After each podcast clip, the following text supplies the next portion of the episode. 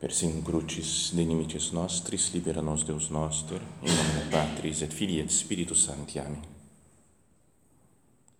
Meu Senhor e meu Deus, creio firmemente que estás aqui, que me vês, que me ouves. Adoro-te com profunda reverência. Peço-te perdão dos meus pecados e graça para fazer com fruto este tempo de oração. Minha Mãe Imaculada, são José, meu Pai e Senhor, meu anjo da guarda, intercedei por mim.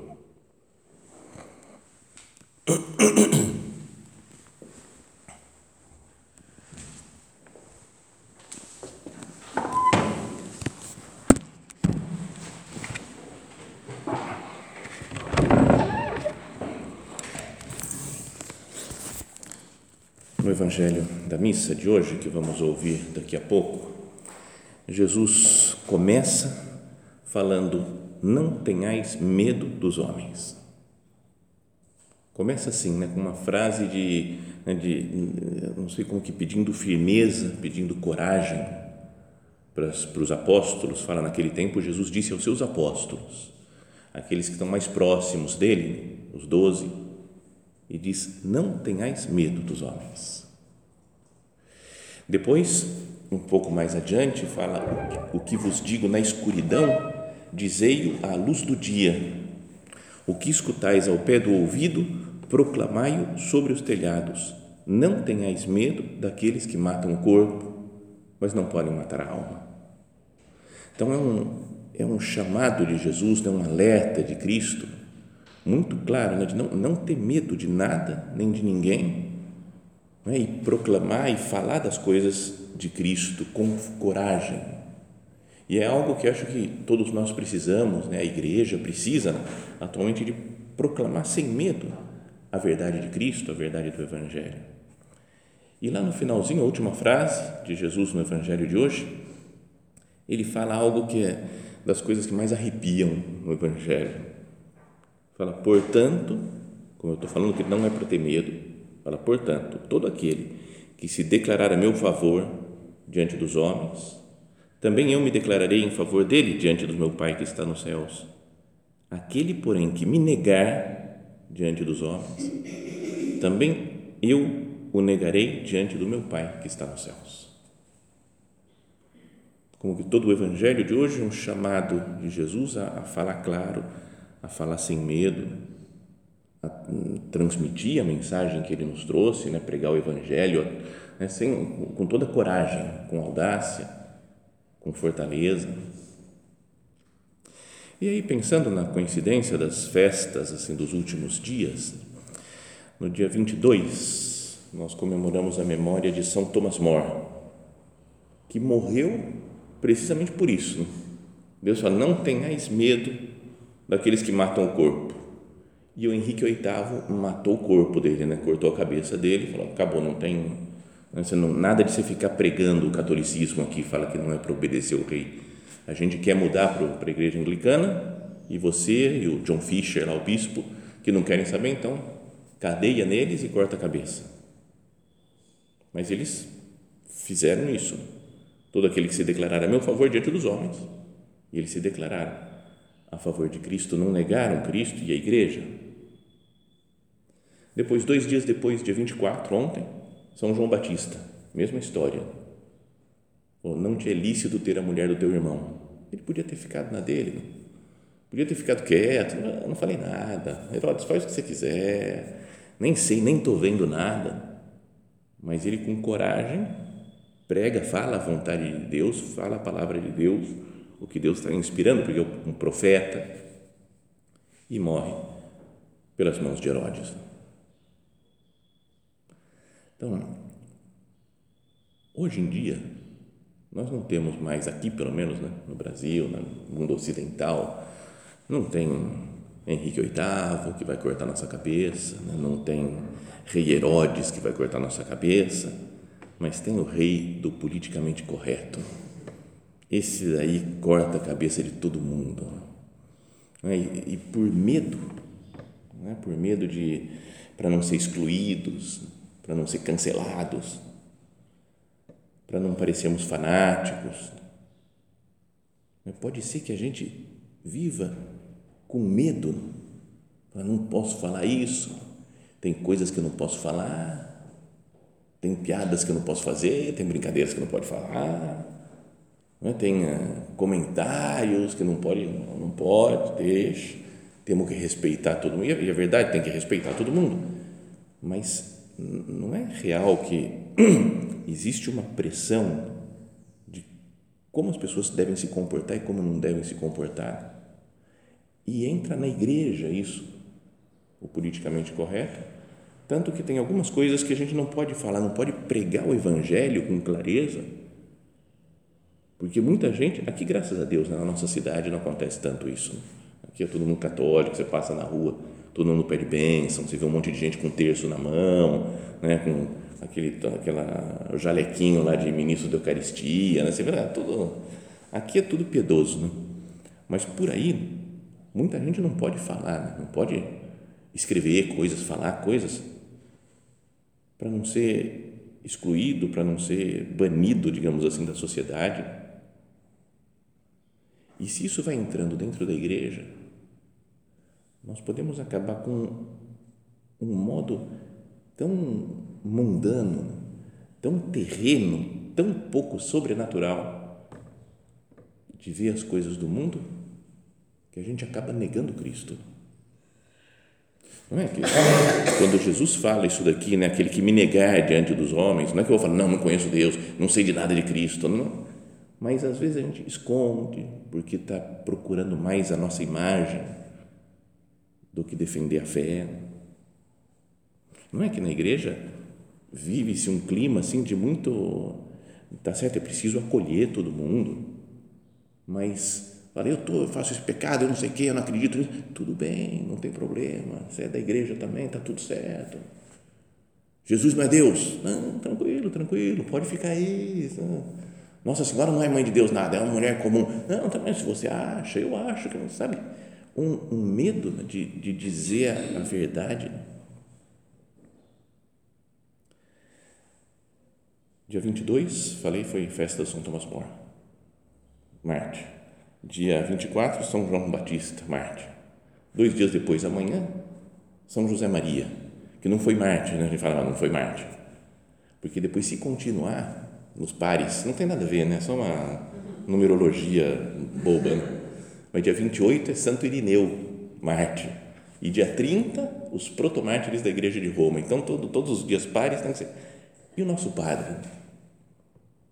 Marte, em grego, né? se fala, eh, se traduz na palavra martirion, é testemunho, porque deram testemunho de Cristo, falaram de Cristo, falaram, eu conheço Cristo, eu sei quem é, mesmo que venha a morte.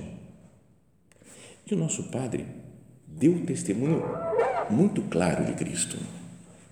Como amanhã não vamos ter meditação, porque a coisa está feia aqui, né? não vai ter um padre só e está complicado, então, mas já fica hoje meditação. Agora, pensando no nosso Padre, como homem que deu testemunho. São José Maria Marte, não é Marte, a missa não é de cor vermelha, mas podia ser pelo testemunho claro, com coragem que ele deu de Cristo e da igreja e da doutrina da igreja. Vamos meditar umas palavras suas e pedindo ao Senhor né, para ser, meu Deus, eu queria ser bom filho, boa filha do nosso Padre e ter a mesma coragem, a mesma fortaleza que ele tem para ver os problemas, para animar as pessoas, para denunciar as coisas que estão erradas, para dar testemunho de Cristo, não negar Jesus. E no final da sua vida, nos últimos anos, a gente sabe que ele escreveu aquelas três cartas, né, as três campanadas, que estão, no, boa parte, no livro do Vasquez de Prada, e lembrei agora por coincidência, eu estava pensando nessas cartas, relendo, e, e, faz 50 anos que ele escreveu isso. Né? Foi em março de 73, junho de 73, a segunda, que faz agora 50 anos, e fevereiro de 74. Com essa época, há 50 anos, o nosso padre estava né, preocupado com a situação da igreja e fala das suas preocupações e aconselha como se comportar diante das, dos problemas que via na igreja, da falta de fé, do abandono. Então, não sei, pode parecer preguiça minha, mas a meditação vai ser só ler quase as palavras do nosso Padre aqui. Não? Dá uma comentadinha ou outra, mas sabe porque só isso já ajuda muito a, a fazer a nossa oração. Então, alguns trechos dessas campanadas, olha como fala o nosso Padre. Tempos de prova são sempre os dias que o cristão tem que passar nesta terra. Tempo destinado, pela misericórdia de Deus, a refinar nossa fé e preparar nossa alma para a vida eterna. Então, os tempos de prova, né, tempos de dificuldade, como passou o nosso Padre há 50 anos e como de alguma maneira nós passamos agora também, pela falta de fé, de coragem, de, de pessoas da igreja mesmo. É um tempo não de revolta, não de enfraquecer a fé, mas de refinar a fé e preparar a nossa alma para a vida eterna. É um tempo de dura prova que atravessamos agora, em que a própria igreja parece estar influenciada pelas coisas más do mundo, por aquela, aquela derrocada que tudo subverte, que tudo fende, sufocando o sentido sobrenatural da vida cristã não sei, é opinião minha, né? mas eu, eu leio essas coisas daqui e parece que o nosso padre sentou hoje para escrever. Né? É um profeta que está falando né, há 50 anos, mas que transcreve né, a situação do mundo, de falta de fé, da igreja, de gente que deveria dar testemunho e não dá. Passei anos alertando-vos sobre os sintomas e as causas desta febre contagiosa que entrou na igreja e que põe em perigo a salvação de tantas almas. Quero exortá-los a permanecer vigilantes e perseverar na oração. Vigilate et orate, ut non entretes in tentazione. Alerta e oração. Assim deve ser a nossa atitude no meio desta noite de sonhos e traições, se quisermos ser, seguir Jesus Cristo de perto e ser coerentes com a nossa vocação não é hora de torpor, não é hora de cesta. Devemos perseverar acordados numa vigília contínua de oração e semeadura. Não são coisas, palavras que, que tocam lá no fundo da nossa alma e nos fazem pensar, falar assim, o que, que eu tenho feito? Como que eu posso me unir ao nosso Padre? Thomas More falava com clareza e acabou pagando com a morte. São João Batista falou com clareza e pagou com a morte. Nosso Padre fala permanecer vigilantes e perseverar em oração. Vigilate et orate. Vigiar, né? cada um de nós ser especialmente fiel à nossa vocação, às coisas hum, pequenas de piedade, de mortificação, de caridade, de apostolado. E rezar, né? rezar muito pela igreja, rezar muito pelo Papa, pelos bispos. Quanto que eu rezo, quanto que eu me sinto impelido, falar, essa é a época que Deus quis que eu vivesse. Como que eu estou cuidando da igreja? Daquela forma, como São Paulo falava também, né? completo em minha carne o que falta aos padecimentos de Cristo pelo seu corpo que é a igreja.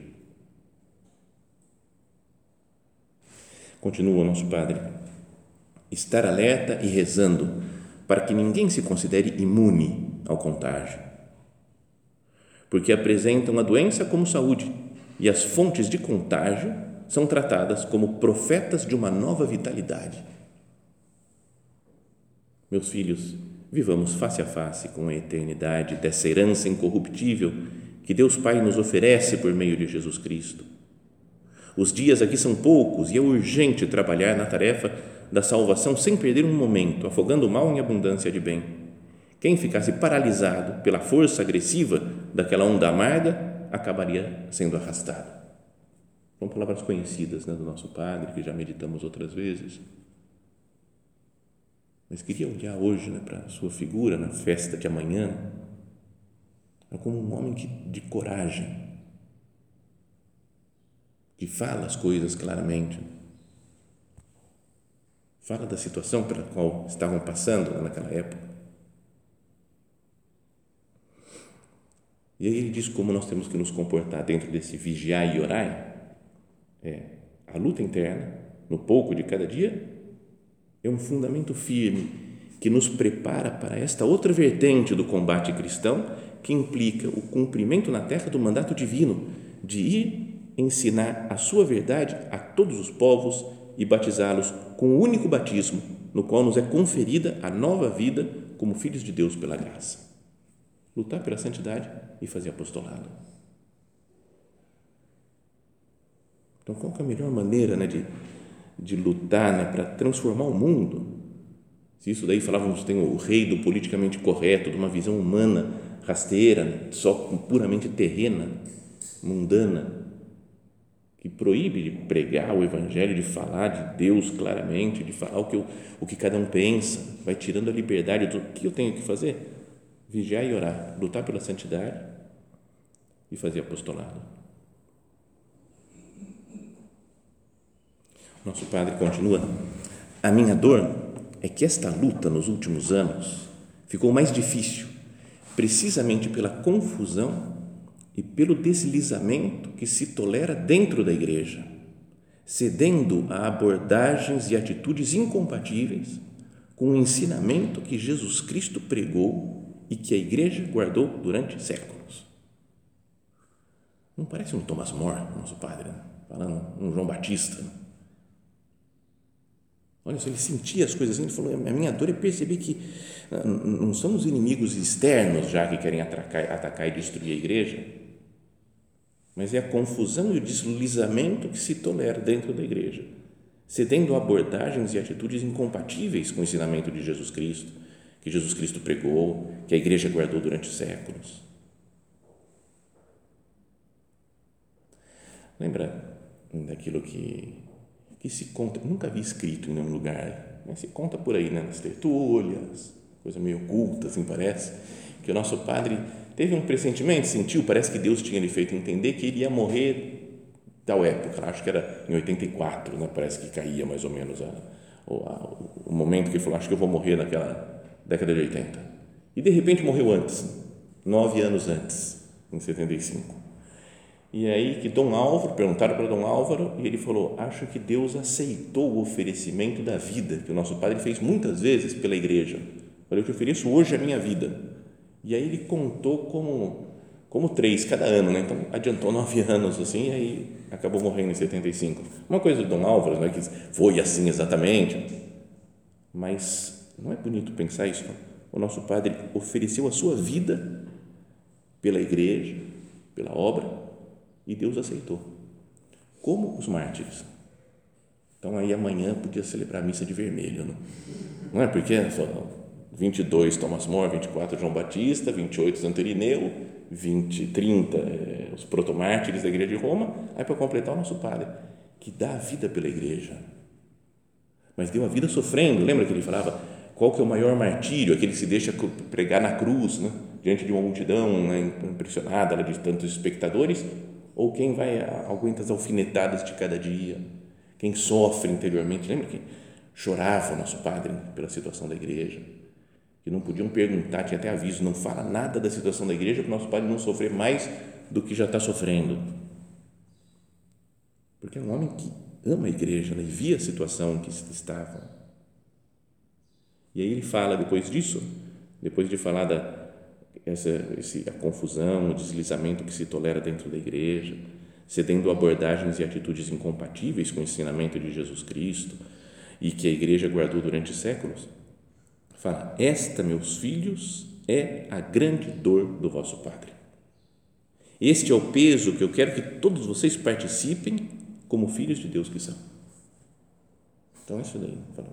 Nosso Padre falando, eu sofro isso e quero que vocês, como meus filhos, como filhos de Deus, sofram comigo.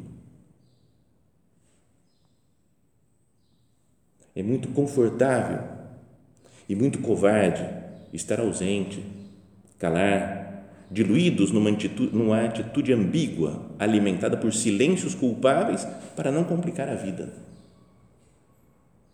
Os outros, né, os outros mártires aí são Thomas Morrison, João Batista, não, não ficaram com silêncio para não complicar a vida.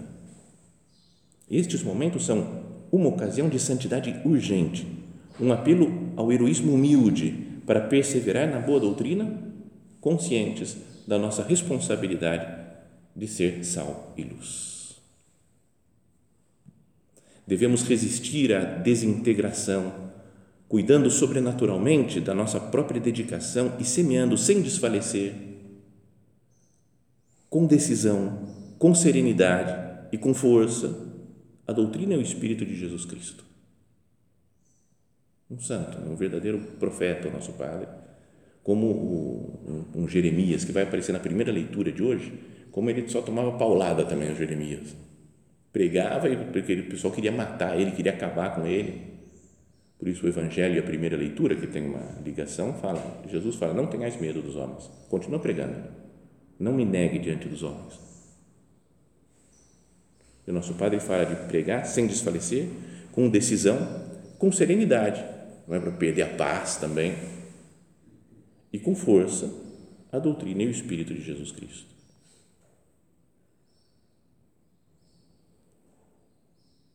Pode ler mais um pouquinho? O nosso Padre fala, nossa, mãe, ele arrepiar. Considere que são muito poucas vozes, muito poucas, as vozes que se levantam bravamente para impedir essa desintegração. Fala-se de unidade e se deixa que os lobos dispersem o rebanho. Fala-se de paz e se introduzem na igreja, até mesmo a partir de organizações centrais, categorias marxistas da luta de classes ou a análise materialista dos fenômenos sociais. Fala-se de emancipar a igreja de todo poder temporal e não se evitam gestos de condescendência com os poderosos que oprimem as consciências. Fala-se em espiritualizar a vida cristã e permite-se desacralizar o culto e a administração dos sacramentos, sem que nenhuma autoridade cesse firmemente os abusos, por vezes autenticamente sacrilégios, em matéria litúrgica. Fala-se em respeitar a dignidade da pessoa humana e os fiéis são discriminados com critérios usados para divisões políticas. Não vou nem comentar essa parte daqui, para não me complicar. Continua o nosso Padre. Toda essa ambiguidade é um caminho aberto para que o diabo cause facilmente seus estragos. Ainda mais quando vê que é comum em todas as categorias do clero que muitos não preguem Jesus Cristo e, em vez disso, falem sempre de política, questões sociais, dizem eles, etc., alheios à sua vocação e à sua missão sacerdotal, tornando-se instrumentos de partido e conseguindo que não poucos abandonem a igreja. Bom, eu acho assustador né? o que o nosso padre fala pela como escreveu há 50 anos e nos ajuda né, hoje a fazer oração. Nosso Padre como um profeta, e nosso Padre como um mártir. Tem um zelo para defender a igreja, zelo para defender a obra, né? tanto que ele escreve né, para os seus filhos, suas filhas, fala, vamos manter firme a obra, vamos manter com né, a nossa fé, oração, mortificação, penitência, santificação do trabalho não vamos abandonar né, a, a doutrina pura que nós recebemos de nosso Senhor Jesus Cristo. E o que Deus lhe mostrou, do modo como mostrou a obra. Tem uma coisa, mas aí é, é minha ideia só, não precisa concordar. Mas que em 1951, quando queriam dividir a obra, lembra? Tinha aquela coisa, alguns bispos, sei lá, cardeais do Vaticano, querendo separar as duas sessões, né? os homens para um lado, as mulheres o outro, fazer duas instituições separadas, tirar o nosso padre. O nosso padre rezou como nunca, lutou como nunca, foi a Loreto, fez a consagração da obra ao Imaculado Coração de Maria e falava com uma pessoa, falava com outra, falava no Vaticano, escreveu para o Papa. Né? Foi um, um homem que lutou assim por isso em 51. E a minha ideia, a minha teoria é que atualmente nós vivemos algo semelhante. Né? Mas já não, se, não separar homem e mulher, mas separar padres de leigo. Tem também alguns bispos, né? um cardeal especialmente no Vaticano, que quer, fala, vamos Opus Dei é só para padre, né? Então vai ser um negócio só para o padre, depois faz uma associação talvez para os leigos. E o padre continua né, rezando, vai para o México pedir lá para Nossa Senhora de Guadalupe e fala com o Dom Mariano e luta, escreve, fala, para tentar impedir isso. Então a receita para nós é vigiar e orar. Essa carta daqui eu li umas partes que são duras, né? mas ele fala o tempo todo de esperança A igreja de Deus, né? vamos continuar confiando. Mas acho que podem existir duas atitudes erradas né, diante dos problemas. Ou pensar, está tudo perdido, não dá mais, acabou, nossa mãe, coisa terrível, né? ficar só se lamentando, reclamando. Ou a outra de falar, está tudo normal, pessoal, não tem problema nenhum. Mostra que a gente está meio fora do mundo, né? às vezes que não entende, não sabe o que está acontecendo Estou de boa. É certo que a igreja vai perseverar para sempre, que as portas do inferno não prevalecerão contra ela, mas os santos, todos os santos, sofreram e deram a vida para defender a igreja, para defender a fé. Senhor, eu estou disposto. Se for preciso morrer para defender a fé, eu estou disposto. Se vem uma invasão aqui de bárbaros que querem destruir a igreja. Eu estou pronto para morrer em nome de Jesus Cristo ou vou virar bárbaro também? Não, peraí, eu sou bárbaro, não acredito nada de, de, de Jesus, estou fora. E se não vem uma invasão dos bárbaros, mas os bárbaros da falta de fé? Tem até um filme que podia até dar uma meditação que chama Invasão dos Invasão Bárbara, acho que é que, é, que mostra da, a corrupção dos costumes, né? como as pessoas vão se, vão se deixando, vão ficando laxas, né? vai entrando a, né, a, falta de sentido na vida. Né? E é isso, né? O, o rei Herodes e o rei Henrique VIII, do politicamente correto, que vem falar, peraí, não podemos pregar muito o evangelho, porque pode ofender outras pessoas, pode ofender outras culturas, vamos acolher todo mundo, porque vai que eu falo que alguma coisa está errada e a pessoa se ofende, a pessoa se sente mal. Então eu nego Cristo. Vamos voltar, escutar essas palavras do Senhor, do Evangelho de hoje. Não tenhais medo dos homens. O que vos digo na escuridão, dizei à luz do dia. O que escutais ao pé do ouvido, de proclamai-o sobre os telhados não tenhais medo daqueles que matam o corpo, mas não podem matar a alma. Quem pode matar a alma, esse daí que eu devo ter medo. Né? Que é o pecado né? que vai corroendo a minha alma, a negação de Cristo. Portanto, todo aquele que se declarar a meu favor diante dos homens, também eu me declarei, me declararei em favor dele diante do meu Pai que está nos céus. Aquele, porém, que me negar diante dos homens, também eu o negarei diante do meu Pai que está nos céus. Martirion, testemunha. Nosso Padre é um homem com coragem, que dá testemunho, que fala claramente as coisas. Que nós, olhando por exemplo dele, peçamos a, a sua intercessão para que sejamos bons filhos, boas filhas do nosso Pai, de São José Maria, e tenhamos a coragem, com caridade, com amor, né? obviamente a todo mundo, mas de pregar o Evangelho de nosso Senhor Jesus Cristo, enfrentando qualquer coisa. Não tenhais medo dos homens. Que Nossa Senhora, que a nossa, que a esperança nossa, que ela nos dê a graça de, de olhar com um olhar sobrenatural para tudo, para todos os acontecimentos e a ter uma fortaleza sobrenatural para continuar pregando o Evangelho, transmitindo a mensagem que o nosso Padre nos confiou.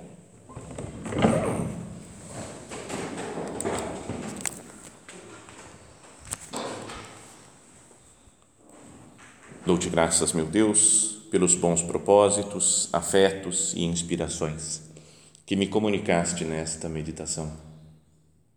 Peço-te ajuda para os pôr em prática. Minha Mãe Imaculada, São José, meu Pai e Senhor, meu anjo da guarda, intercedei por mim.